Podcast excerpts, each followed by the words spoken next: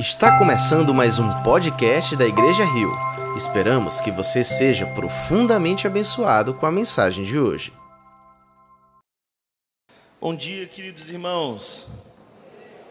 Paz do Senhor Jesus seja com todos vocês, amém?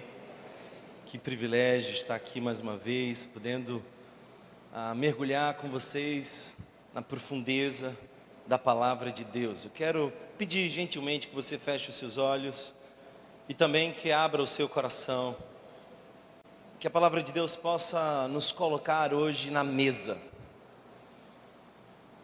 que o Espírito Santo nos conduza ao nosso lugar nessa mesa, que a nossa consciência nos faça valorizar a mesa,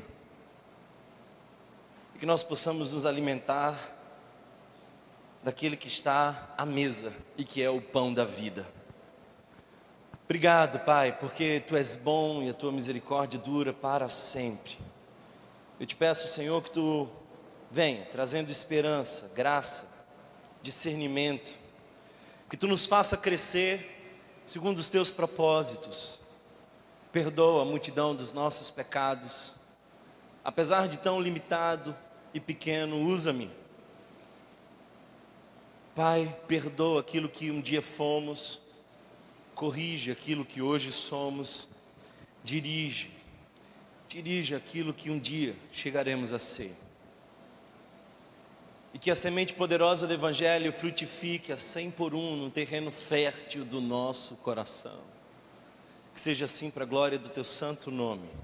E a igreja de Cristo diz: Amém. Queridos irmãos, dezembro está chegando. E uma das coisas mais lindas em dezembro, na minha opinião, são as mesas fartas. Dezembro é tempo de mesa, confraternizações e o tão esperado momento do Natal. E por que não? A gente também vira o ano comendo, especialmente os crentes, porque crente come muito. Uma coisa que a gente sabe fazer bem é comer. E eu quero dizer para vocês, sem medo de errar, e talvez choque vocês, o símbolo maior do cristianismo não é a cruz. Lamento frustrar alguns que fizeram desse símbolo o símbolo do cristianismo, mas nós não temos em nenhum lugar das Escrituras a afirmação direta de que o símbolo do cristianismo é a cruz. Eu quero crer que o cristianismo é melhor representado não pela cruz, mas pela mesa. Temos aqui uma linda mesa. E eu penso que ela representa muito melhor o evangelho do que propriamente a cruz. Sabe por quê? Porque a cruz é a porta para a mesa. Nós só chegamos à mesa porque nós passamos pela cruz. A cruz é caminho, a mesa é destino. A mesa é o destino prometido. A cruz é o caminho que torna viável o acesso. Isso é de tal maneira dito para nós na Bíblia, que nós não esperamos na eternidade uma cruz. Nós carregamos aqui uma cruz, porque esperamos na eternidade uma mesa. O que, é que você espera encontrar no céu? Uma cruz? Não. Porque cruz é símbolo de morte, mas a mesa é a grande celebração. Logo, logo nós vamos ter no céu o grande banquete, as bodas do Cordeiro. Nós teremos uma festa.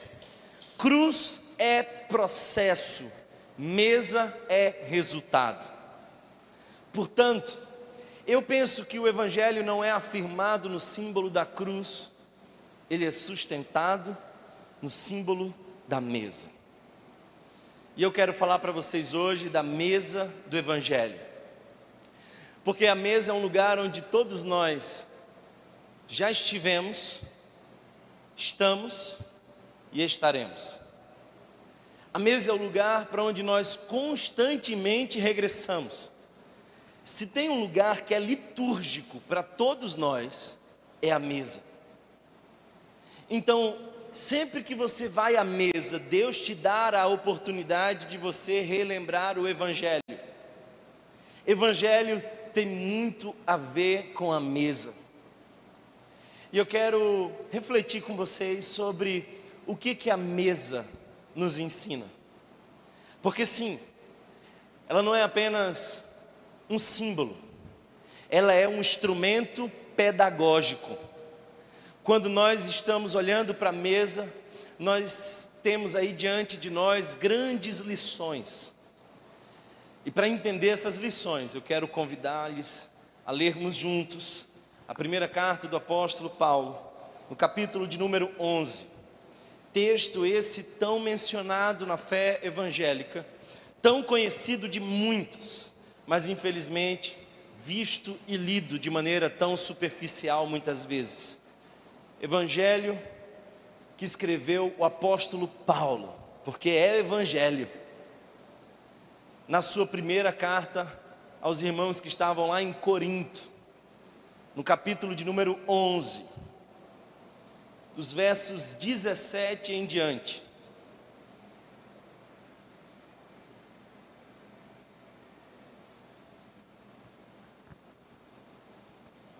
O texto diz assim: Entretanto, nisto que lhes vou dizer, não os elogio, pois as reuniões de vocês mais fazem mal do que bem. Para aqui um pouco, olha para mim. Essa é uma coisa muito importante. É possível que uma igreja faça mais mal do que bem. É possível que você vá a um lugar e dele extraia muito mais prejuízo do que benefício. E esse lugar pode ser a igreja. E não sou eu que estou afirmando isso, é o apóstolo Paulo. Paulo está dizendo: as reuniões de vocês mais fazem mal do que bem. E eu não sei se você fica curioso para saber quando uma igreja faz mais mal do que bem, mas eu tenho esse interesse. Eu quero saber se a igreja onde eu vou e a igreja a quem eu sou faz mais mal do que bem. Quando isso acontece? Verso 18. Em primeiro lugar, ouço que quando vocês se reúnem como igreja, há divisões entre vocês. E até certo ponto eu o creio, pois é necessário que haja divergências entre vocês, para que sejam conhecidos quais dentre vocês são aprovados. Quando vocês se unem, quando se reúnem, quando estão juntos, é exatamente isso que a gente está fazendo agora. Não é para comer a ceia do Senhor, porque cada um come sua própria ceia sem esperar pelos outros. Assim, enquanto um fica com fome, o outro se embriaga. Será que vocês não têm casa onde comer e beber? Ou desprezam a igreja de Deus e humilham os que nada têm? Que lhes direi? Eu elogiarei por isso? Certamente que não, pois recebi do Senhor o que também lhes entreguei. Que o Senhor Jesus, na noite em que foi traído, tomou o pão e, tendo dado graças, partiu e disse: isto é o meu corpo, que é dado em favor de vocês. Façam isso em memória de mim. Da mesma forma, depois da ceia, ele tomou o cálice e disse: Este cálice é a nova aliança no meu sangue. Façam isso sempre que o beberem em memória de mim. Porque sempre que comerem deste pão e beberem deste cálice, vocês anunciam a morte do Senhor até que ele venha. Portanto, todo aquele que comer o pão ou beber o cálice do Senhor indignamente, será culpado de pecar contra o corpo e o sangue do Senhor.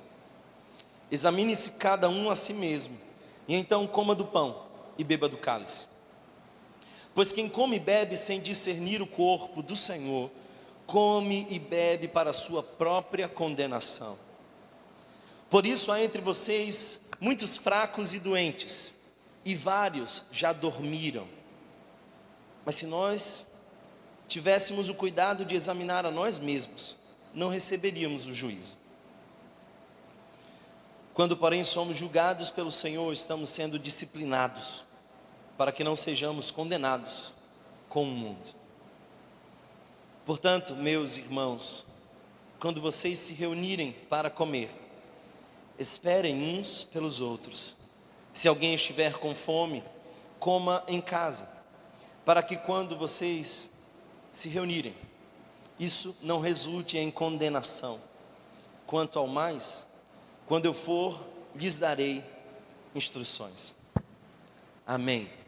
Palavra do Senhor. A igreja funciona com as mesmas dinâmicas que a igreja funciona, que a mesa funciona. A mesa tem dinâmicas exatamente iguais à igreja.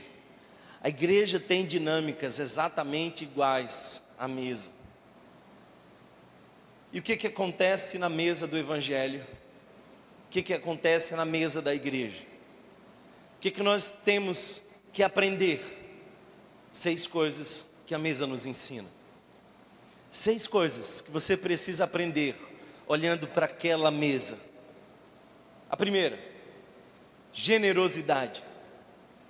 A mesa do Evangelho é a mesa da generosidade. Por que eu digo isso? Note os versos 22. Paulo está dizendo que quando você está desprovido de generosidade, você despreza a igreja de Deus e humilha os que nada têm. Qual era o problema daquela igreja de Corinto? Não havia um coração generoso em volta da mesa. Então os ricos comiam e os pobres ficavam ali apenas com a escassez. Uns se embriagavam, ao passo que outros não desfrutavam da mesa. Não havia generosidade, havia indiferença. Um poema lindo de Cecília Meirelles diz assim: Hoje já não se morre de velhice, nem de acidente e nem de doença. Hoje se morre de indiferença. E essa é a realidade do mundo, isso não me assusta. Mas que seja a realidade da igreja, isso é trágico. A mesa nos ensina generosidade. Eu, eu penso, queridos irmãos, que tudo que Jesus pega nas mãos, ele reparte. Tudo que ele pega nas mãos, ele doa. Note que as mãos de Jesus, comumente no Evangelho, fazem o um movimento de partir e compartilhar. Às vezes, alguns irmãos vêm para mim dizendo assim: Thomas, eu estou querendo consagrar o meu carro, eu quero consagrar a minha casa. Outro dia, algumas semanas atrás, um irmão me ligou e falou assim: Eu troquei de carro, queria levar as chaves para você ungir. Eu fiquei pensando do outro lado: esse irmão não sabe o que ele está fazendo.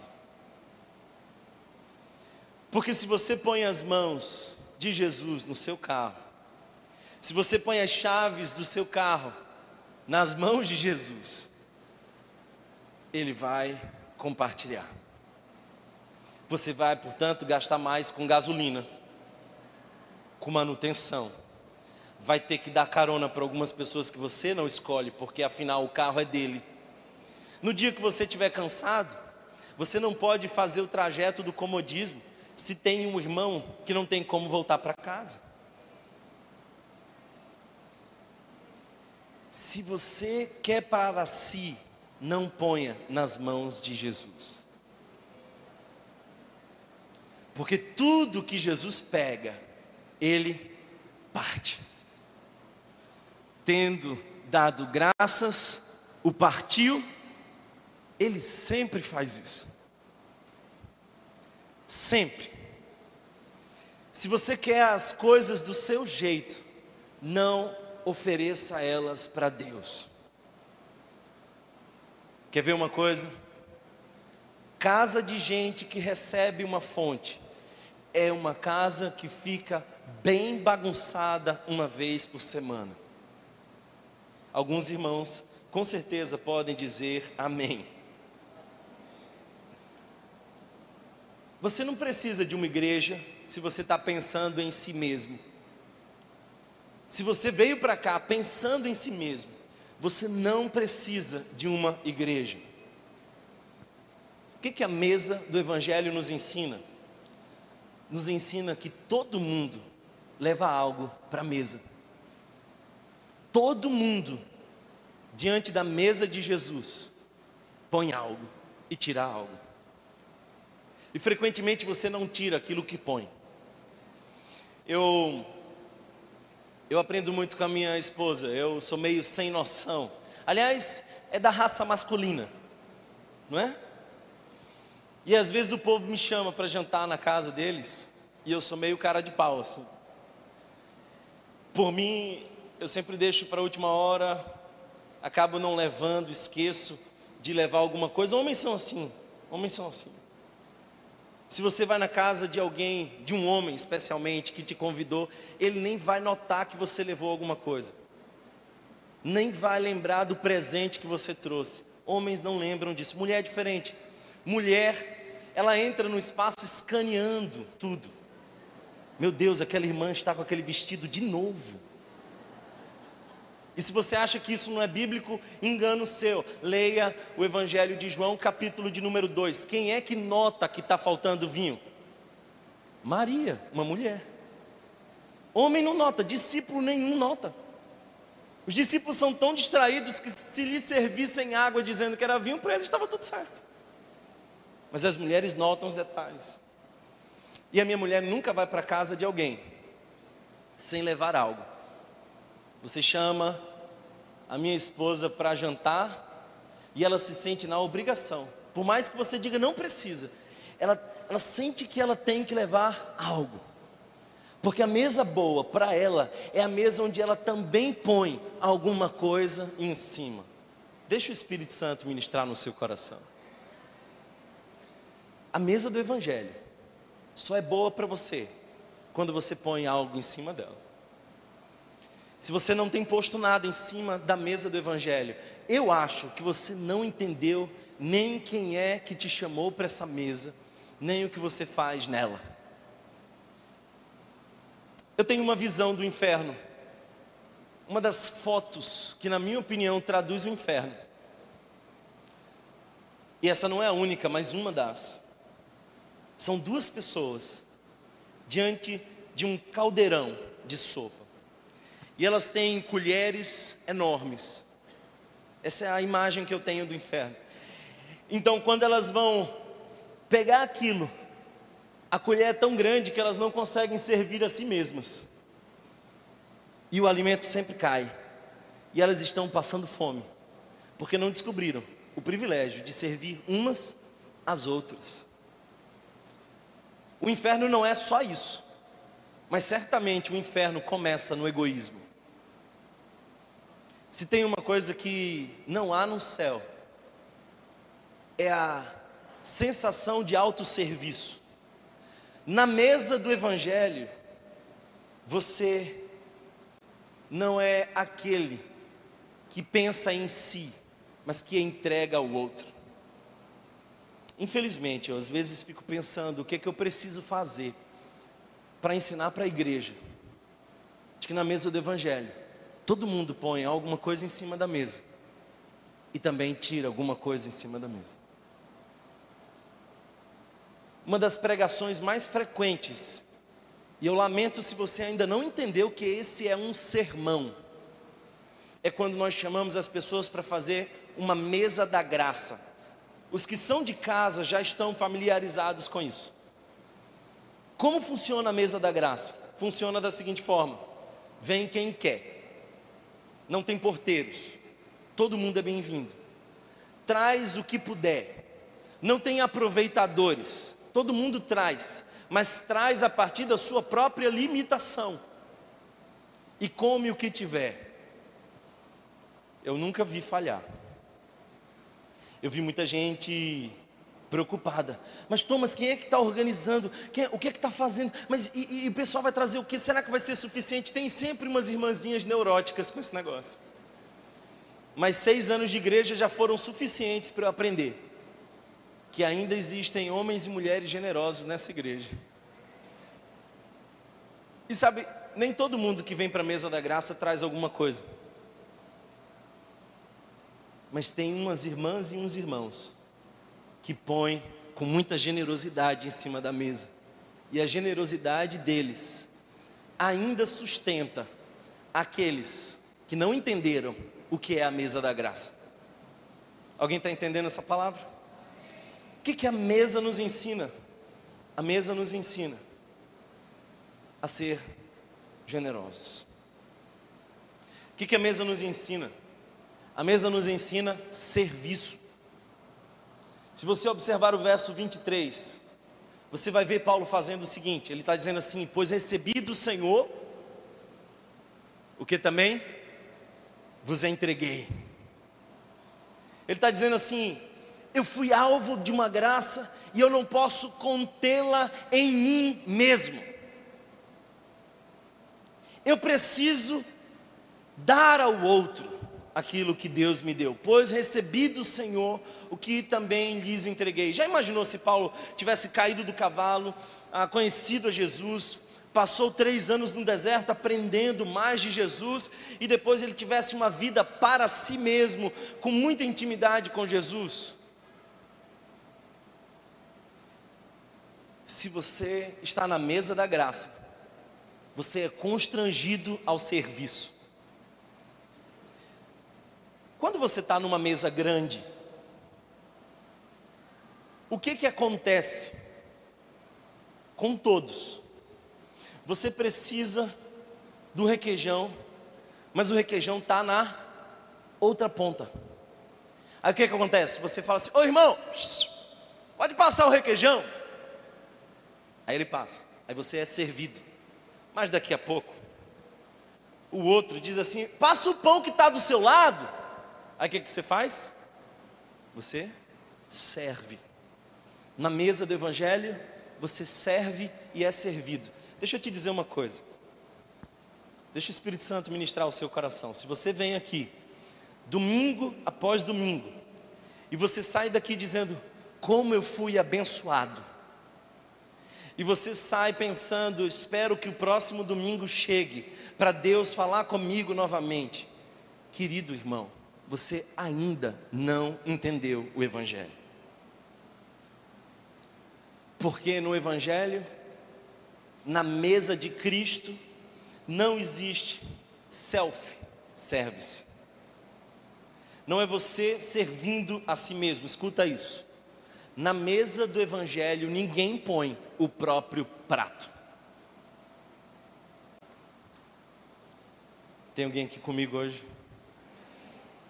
Na mesa do Evangelho você sempre precisa de alguém e sempre está ajudando alguém. Essa é a beleza do Evangelho.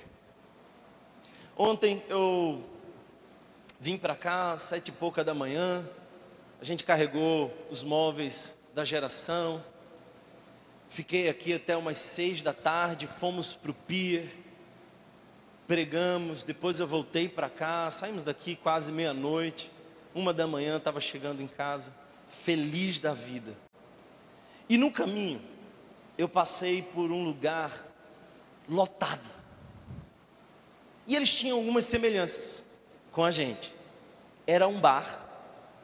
Mas antes que você se escandalize, deixa eu te dizer. Primeira semelhança, tinha muita gente. Segunda semelhança, todo mundo estava cantando a mesma música porque tinha uma banda boa tocando. Terceira semelhança, havia uma ambiência, tinha uma iluminação, tinham pessoas fazendo a coisa funcionar, tinha uns que resolviam, uns que faziam a gestão. Muito parecido com isso aqui. Uns eram servidos e os outros serviam. Qual é a diferença daquele bar e dessa igreja? Eu digo, naquele bar era um ajuntamento coletivo de uma satisfação individual. Naquele bar estava todo mundo ouvindo a mesma música, mas vivendo a sua própria experiência, pensando em si mesmo, enchendo a própria cara, focado na sua autossatisfação. Aquele bar era assim. Essa igreja não pode ser assim. Nós não podemos ser o ajuntamento coletivo da busca da satisfação individual. A gente não pode vir para cá e cantar as mesmas músicas, se arrepiar no mesmo momento e dizer: Deus, me dá a minha bênção. Deus, resolve o meu problema. Aqui, quem sabe, você foi arrastado pelo Espírito Santo para resolver o problema de alguém enquanto essa pessoa resolve o seu. Nós não somos um espaço cheio de gente buscando a satisfação individual. Nós somos um corpo, uma família. Nós nos importamos uns com os outros. E se você não entendeu que você veio para cá para servir, você ainda não entendeu o Evangelho. Porque na mesa do Evangelho, todo mundo pede e passa pede e passa. Amém? Não fique constrangido de pedir. E não fique acovardado de doar. Todo mundo na mesa do Evangelho pede e passa. Nós não somos centrados no eu, nós estamos reconhecendo a graça de sermos um, o nós em Deus. O que, que a gente aprende na mesa do Evangelho? Terceiro, primeiro, generosidade. Segundo, serviço. Terceiro, honra. Honra. Ah, queridos irmãos, alguns aqui ainda não entenderam a honra que é estar na mesa do rei. O verso 24 diz: isto é o meu corpo, que é dado em favor de vocês. Eu fiz uma peregrinação alguns anos atrás pelo sertão do Rio Grande do Norte.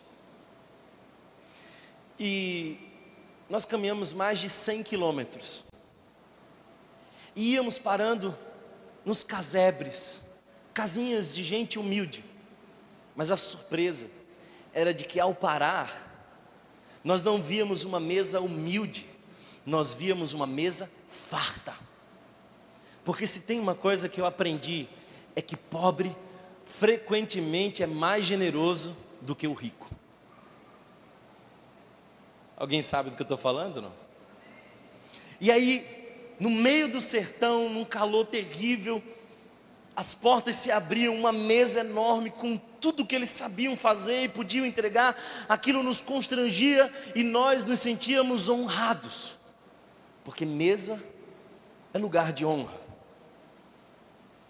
Eu recebi alguns anos atrás o convite para estar na mesa do governador para uma reunião, e eu entro ali, e havia a maior mesa que eu já vi na minha vida, uma mesa enorme, muitas cadeiras, o governador numa daquelas pontas, uma pompa com todo aquele serviço, os garçons passando tantos pratos que eu não sabia o que fazer com eles, logo a gente diz que não quer.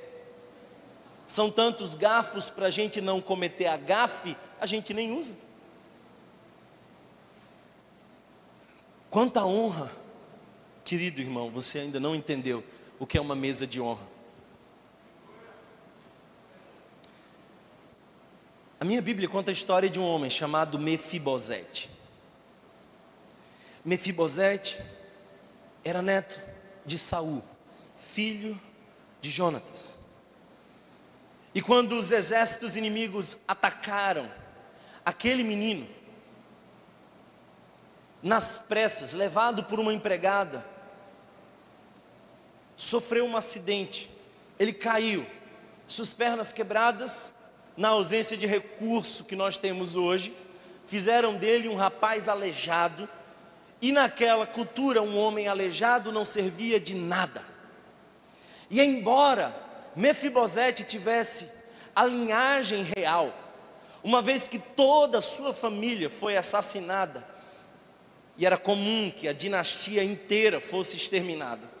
Ele foi parar num lugar chamado Lodebar. Essa é uma palavra hebraica que significa lugar de esquecimento, lixão, monturo. Ali Mefibosete ficou longos anos de sua vida. Mefibosete tinha uma terrível condição, pobre e aleijado. Isso lhe deu uma consequência de esquecido. Mas, um dia, Davi assume o trono. E o Espírito de Deus põe no coração de Davi o desejo de honrar alguém da casa de Saul. Então, ele chega para o seu servo e diz: Ainda porventura alguém da casa de Saul a quem eu possa mostrar misericórdia. E aí o seu servo vai buscar quem? Mefibosete. Eu quero que você entenda essa parte da história. Mefibosete é trazido de Lodebar para a mesa do banquete real. Os judeus sonhavam em um dia estar na mesa real. Esse era o lugar de maior honra. Mefibosete vai achando que o rei iria matá-lo, para garantir que não houvesse ninguém da dinastia a quem pudesse reclamar o trono. E quando Mefibosete está diante de Davi, ele baixa sua cabeça e diz: Quem sou eu? Um cão morto, para que você me chame à sua presença? Aí Davi diz assim: Mefibosete, de hoje por diante, você comerá a minha mesa todos os dias. Mefibosete, aleijado, todos os dias se arrastava para a mesa do rei. Tá Davi numa ponta, Batseba na outra, Salomão na outra, Amnon na outra, Tamar na outra. Todos os filhos de Davi ali estão. É um café da manhã. E lá vem Mefibosete, se arrastando. Mas sabe de uma coisa? Quando Mefibosete sentava à mesa, da cintura para cima, ele era exatamente igual a todos os outros filhos e ele desfrutava do mesmo banquete de todos os outros filhos. Eu não estou contando a história de Mefibosete, eu estou contando a minha e a sua história porque o Espírito Santo um dia mandou chamar, e você era um desse coxo, aleijado, cego, esquecido, nos becos vielas da vida. Você não tinha nenhuma condição de se aproximar da mesa do rei, mas o servo foi lá e te chamou para a mesa do rei, e você não entra na mesa do rei porque você é digno, é honra.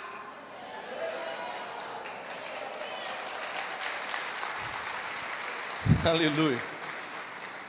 Agora deixa eu te dizer uma coisa, e eu considero essa parte mais linda da história de Mefibosete.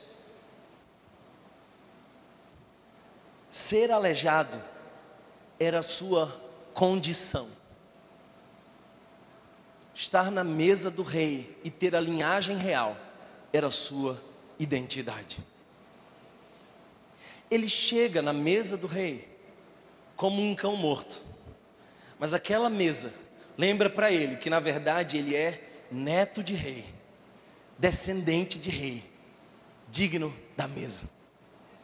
Thomas, mas você está dizendo para mim que aleijado é condição, mas a condição é algo que muda. Só é condição se for passível de mudança. O que não se pode mudar não é condição. E ele é aleijado. Meu querido,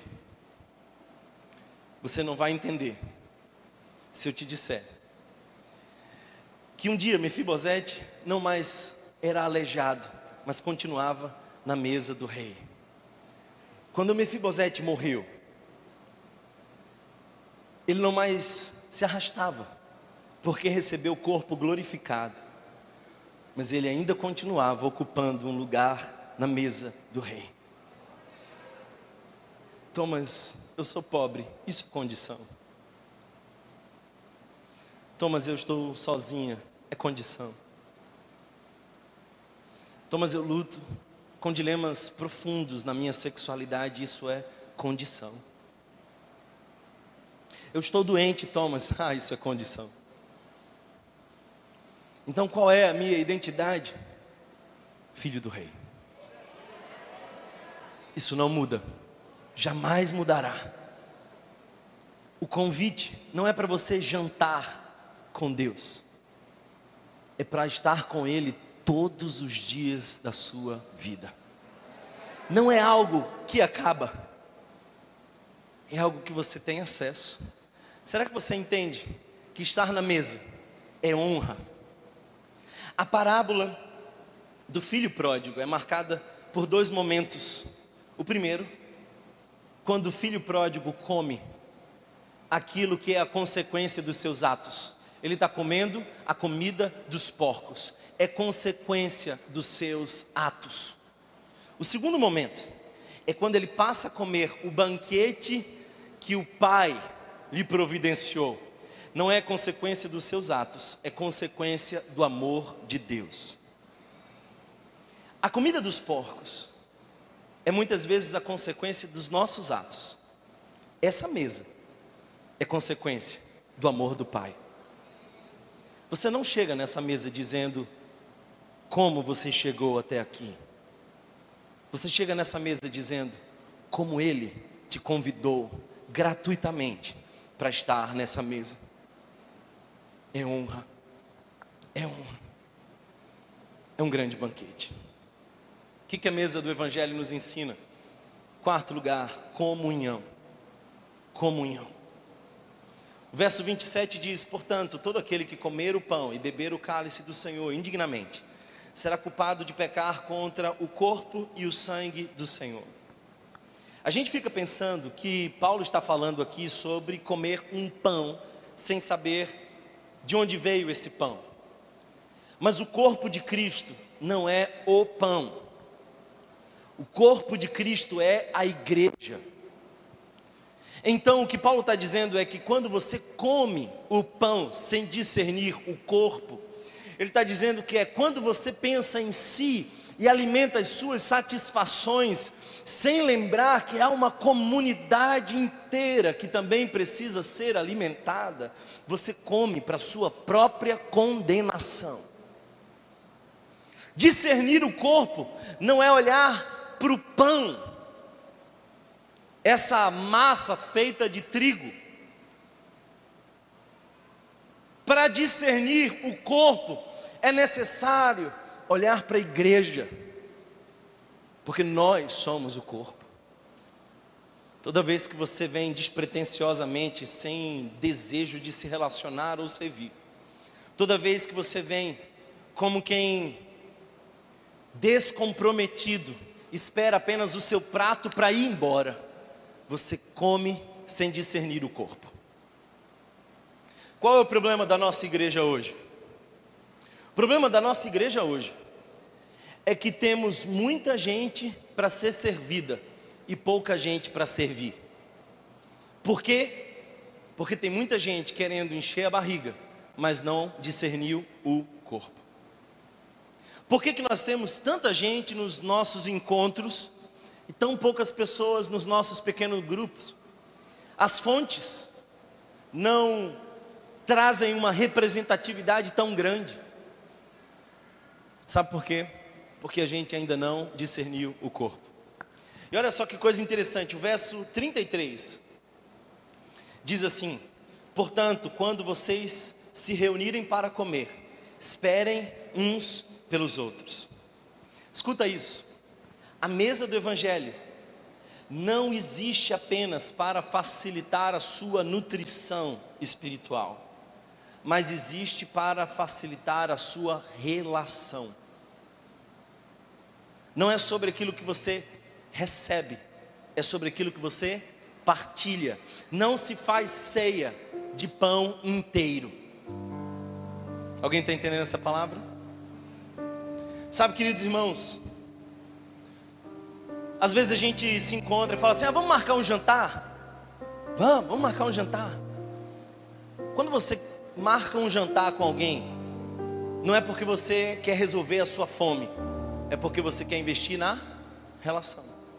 Porque se você está com fome, você não marca um jantar, você vai jantar.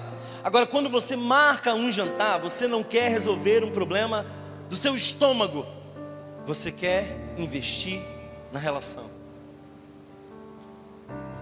Eu quero dar um exemplo aqui muito pessoal. O meu pai tem uma característica interessante. Vem da família dele. A família do meu pai, as pessoas ah, não tinham lugar à mesa, porque a mesa era pequena e a família era grande. Não tinha cadeiras suficientes para reunir o tanto de, de, de irmãos. A fábrica era muito boa. Alguém está entendendo o que estou falando? Então, ele aprendeu desde pequeno a comer e sair da mesa, porque ele tinha que dar lugar para um outro irmão que ainda não tinha comido. Ele casou, mas arrastou consigo essa cultura. Então, até hoje, se duvidar, o meu pai termina de comer e ele não é tão devagar nesse processo. E quando ele termina de comer, o que, é que ele faz? Ele levanta, vai embora. Fica todo mundo na mesa lá e ele foi embora. Aí o que, é que eu fiz? Eu comecei a dizer assim: o senhor acabou, mas a gente não. Aqui vem a base da minha argumentação. Esperem uns pelos outros. Aí eu comecei a constranger o meu pai, ele está me ouvindo. Comecei a constranger o meu pai a ficar na mesa depois que ele come. Aí ele pensa em levantar, porque já é automático, é cultura. Ele dá aquela. Ele lembra. Aí ele fica lá, meio sem graça, sem saber o que fazer, olha para o prato, olha para a gente. Alguém está entendendo isso? Sabe o que aconteceu?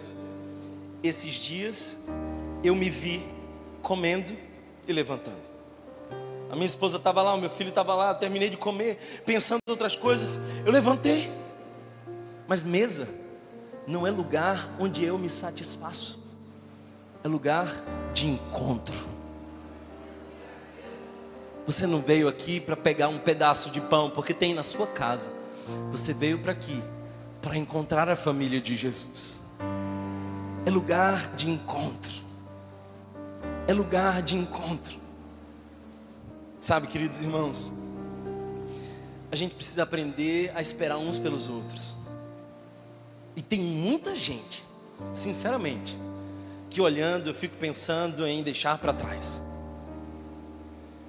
Confesso, algumas pessoas são tão lentas que eu fico com vontade de levantar da mesa e abandonar. Não pense que os pastores são tão pacientes assim. Às vezes a gente fica pensando, meu Deus, me ajuda a suportar essa ovelha rebelde. Amém, igreja? Deixa o Espírito Santo falar ao seu coração. Quem sabe é de você que eu estou falando, amém? Mas no Evangelho, até que o último coma, a gente fica na mesa.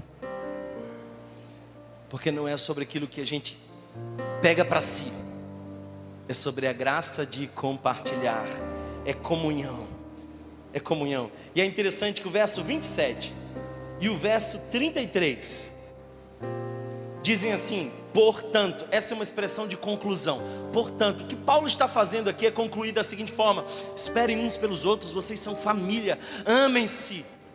Reconheçam a importância. O culto acabou, quem sabe você não tem que sair correndo. Esperem uns pelos outros. Por que, Thomas? O culto já acabou, eu não tenho mais nada para ouvir, mas quem sabe você ainda tem algo a falar. Quem sabe tem alguém precisando da sua oração. Não se apresse a sair da mesa. O verso 34 conclui da seguinte forma: Você está com fome, coma em casa. Você tem as suas necessidades existenciais, você tem as suas demandas pessoais. Como é que eu resolvo isso, Thomas? Resolve em casa, fecha a tua porta, ora, busca o Senhor. Deus vai falar contigo no secreto, Ele tem intimidade com você, Ele também atende aos seus problemas pessoais. Mas a igreja não existe para servir você, a igreja existe para que você sirva.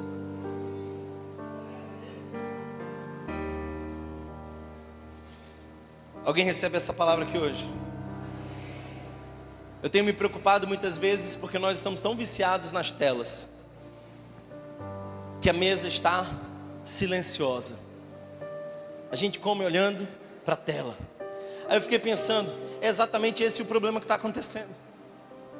Tem crente que não vem mais à igreja porque fica assistindo online.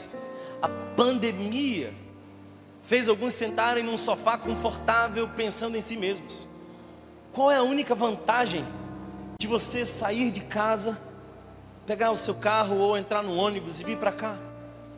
Se você tem acesso a isso na tela da sua televisão, qual é a grande diferença? É que na frente de uma tela você pensa só em si mesmo, não pode servir ninguém. Mas aqui você pode olhar para alguém, servir alguém, cuidar de alguém, rever alguém. Somos família somos família. Você não vem ao culto pensando em você.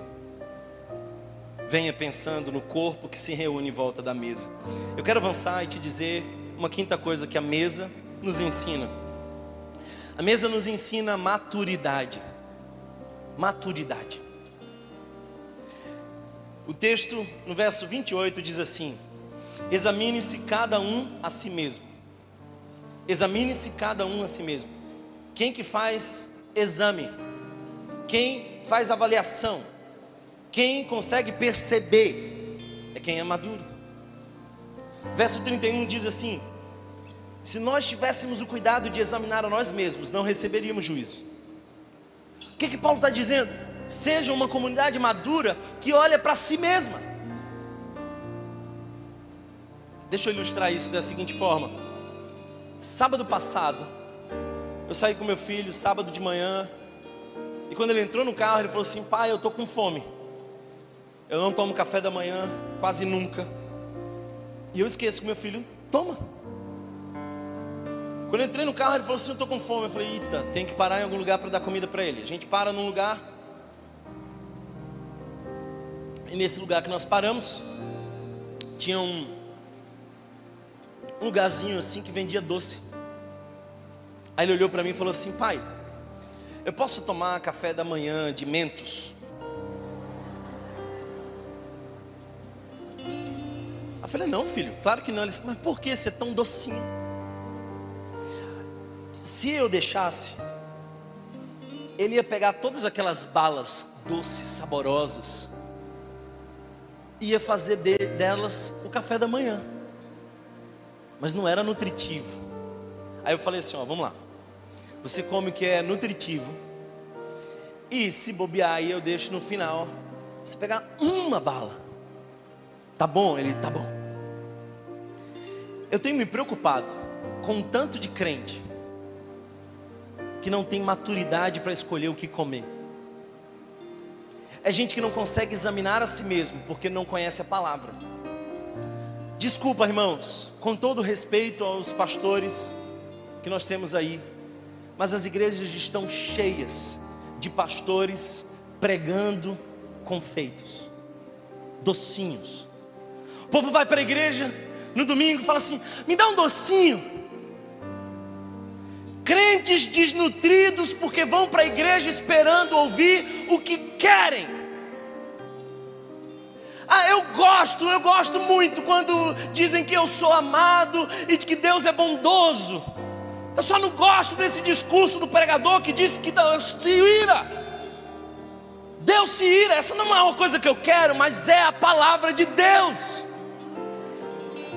Ah, eu gosto, eu gosto muito quando falam de Jesus na cruz morrendo em meu lugar, mas ele também diz: se você quiser seguir a mim, tome a sua cruz, negue-se a si mesmo e siga-me.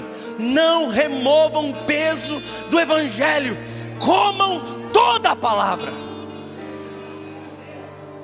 Não escolha aquilo que você quer ouvir. Ah, eu vinha hoje esperando ouvir uma palavra que resolvesse o meu problema. Eu não vim aqui resolver o seu problema. Eu vim aqui te dizer aquilo que Deus quer falar. Eu não tenho compromisso em satisfazer você. Eu tenho um compromisso em te ajudar a crescer.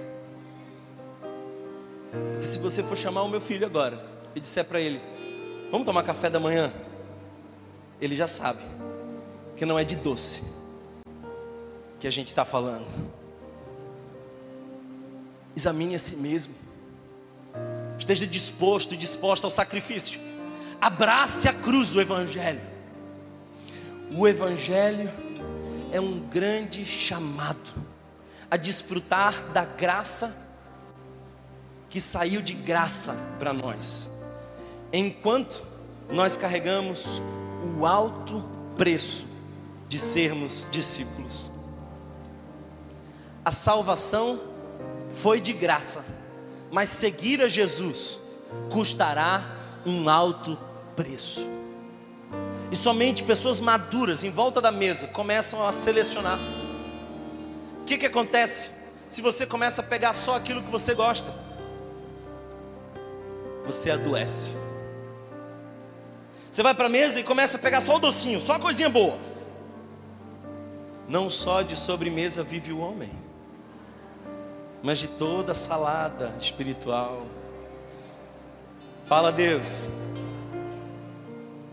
Essa não era a palavra que, quem sabe, você esperava ouvir, mas é aquilo que te fará permanecer, te dará sustância na fé.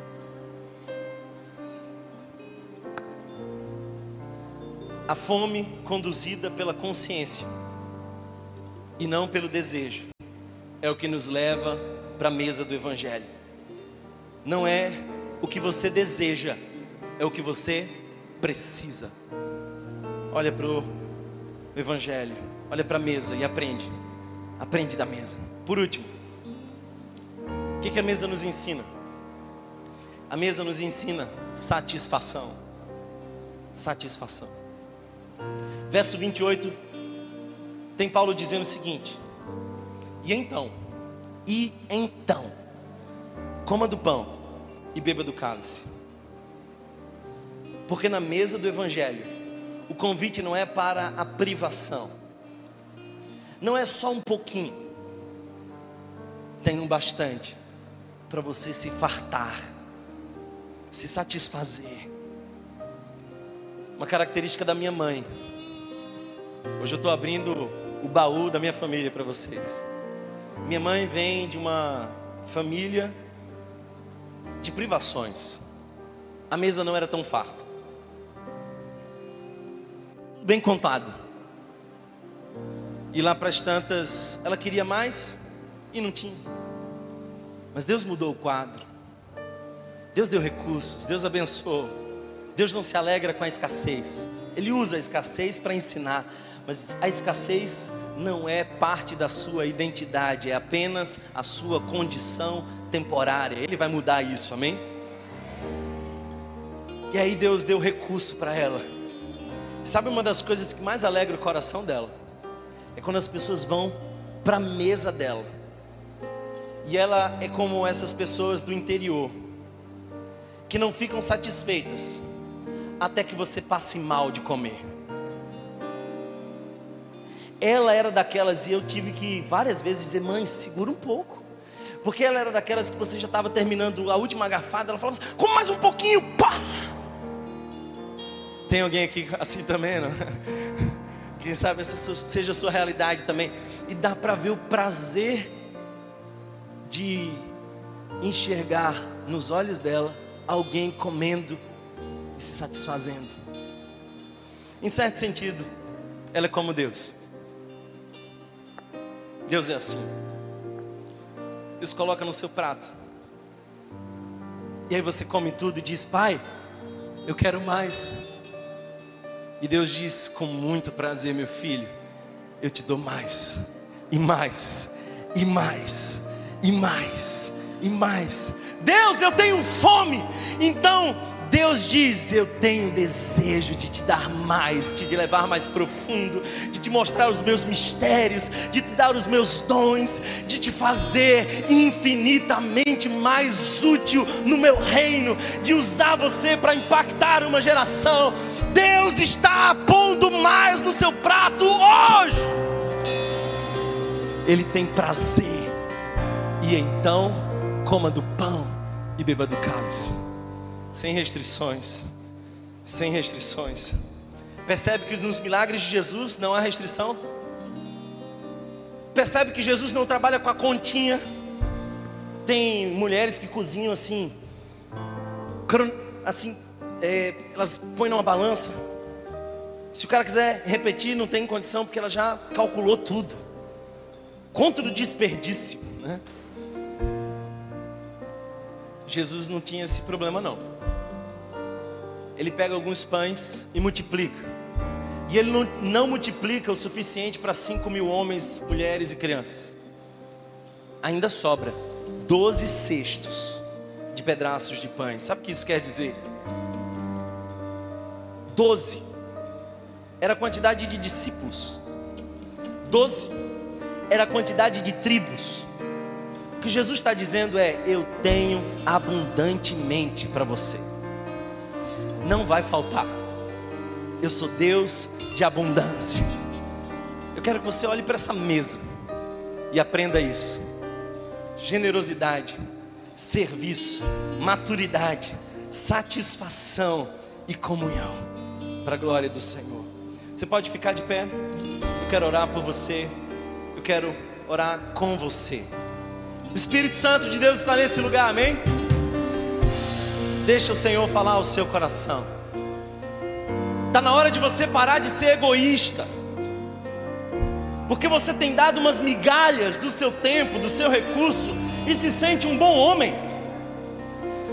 Escuta isso aqui. Todo faminto que se aproxima da mesa do rei vira um garçom. Você pode chegar um faminto, mas se você crescer na presença de Deus, você vai virar um garçom. Você pode chegar buscando ser servido, mas se você entender o Evangelho, uma hora ou outra, você vai carregar a bandeja e dizer: Alguém precisa desse pão? Eu sei onde tem pão. Alguém precisa desse pão? Eu quero orar por você. Feche seus olhos. Obrigado, Senhor, pela tua palavra santa e poderosa. Fala conosco. Eu peço, Senhor, que tu desperte a tua igreja a generosidade. Porque não há na tua mesa pessoas pensando em si mesmas. Desperta a tua igreja para a generosidade. Senhor, que nós tenhamos interesse em servir uns aos outros. Que a gente não venha para satisfazer a nós mesmos, mas cooperar com Deus. Cooperar com Deus. Eu oro, Deus, para que tu satisfaça os famintos. Satisfaça, Senhor, e dê mais e abundantemente mais. E que a gente aprenda a esperar uns pelos outros que a gente entenda, Senhor, que a tua palavra hoje nos convida à maturidade e a desfrutar da comunhão. Em nome de Jesus. Amém. Quem pode participar da ceia do Senhor? Todos aqueles que reconhecem que não mereciam a mesa, mas que foram alvos da graça. É gente que entende que por si mesmo, pelos méritos próprios, jamais chegaria ao banquete do rei, mas que pela graça foi convidado e na mesa descobriu quem é você. Qual é a sua identidade? Você é filho amado, filha amada do Senhor. Se você entende a graça, você pode participar. Se você não crê em Jesus, se você não entende que Ele é o seu Salvador, não faça parte desse momento. Eu quero fazer algo simbólico aqui. Eu sei que alguns irmãos nessa comunidade tomaram decisão recente de estar conosco. Alguns irmãos e irmãs que disseram daqui para frente a Igreja Rio vai ser o lugar onde eu quero me alimentar, mas onde eu quero também servir. Se você tomou essa decisão no último mês, eu quero que você venha aqui à frente, pegue uma dessas bandejas e já vai treinando o serviço, porque você pode chegar aqui para ser servido, mas você continua aqui para servir, para a glória do Senhor. Se você é membro dessa igreja e tomou essa decisão há um mês, eu quero que você pegue essa bandeja, segura, segura. Tem mais gente, tem muita gente, pouca bandeja. Aí eu quero que vocês partilhem a bandeja também. Vai junto com alguém, cola em alguém, faz parte desse processo. E vamos servir juntos. Podem servir, vão juntos. Não carrega essa bandeja sozinho. Você vai servir junto com alguém. Desfruta disso. E esperem até que todos sejam servidos. Desfruta. Se você foi abençoado por essa mensagem, compartilhe com alguém, para que de pessoa em pessoa alcancemos a cidade inteira.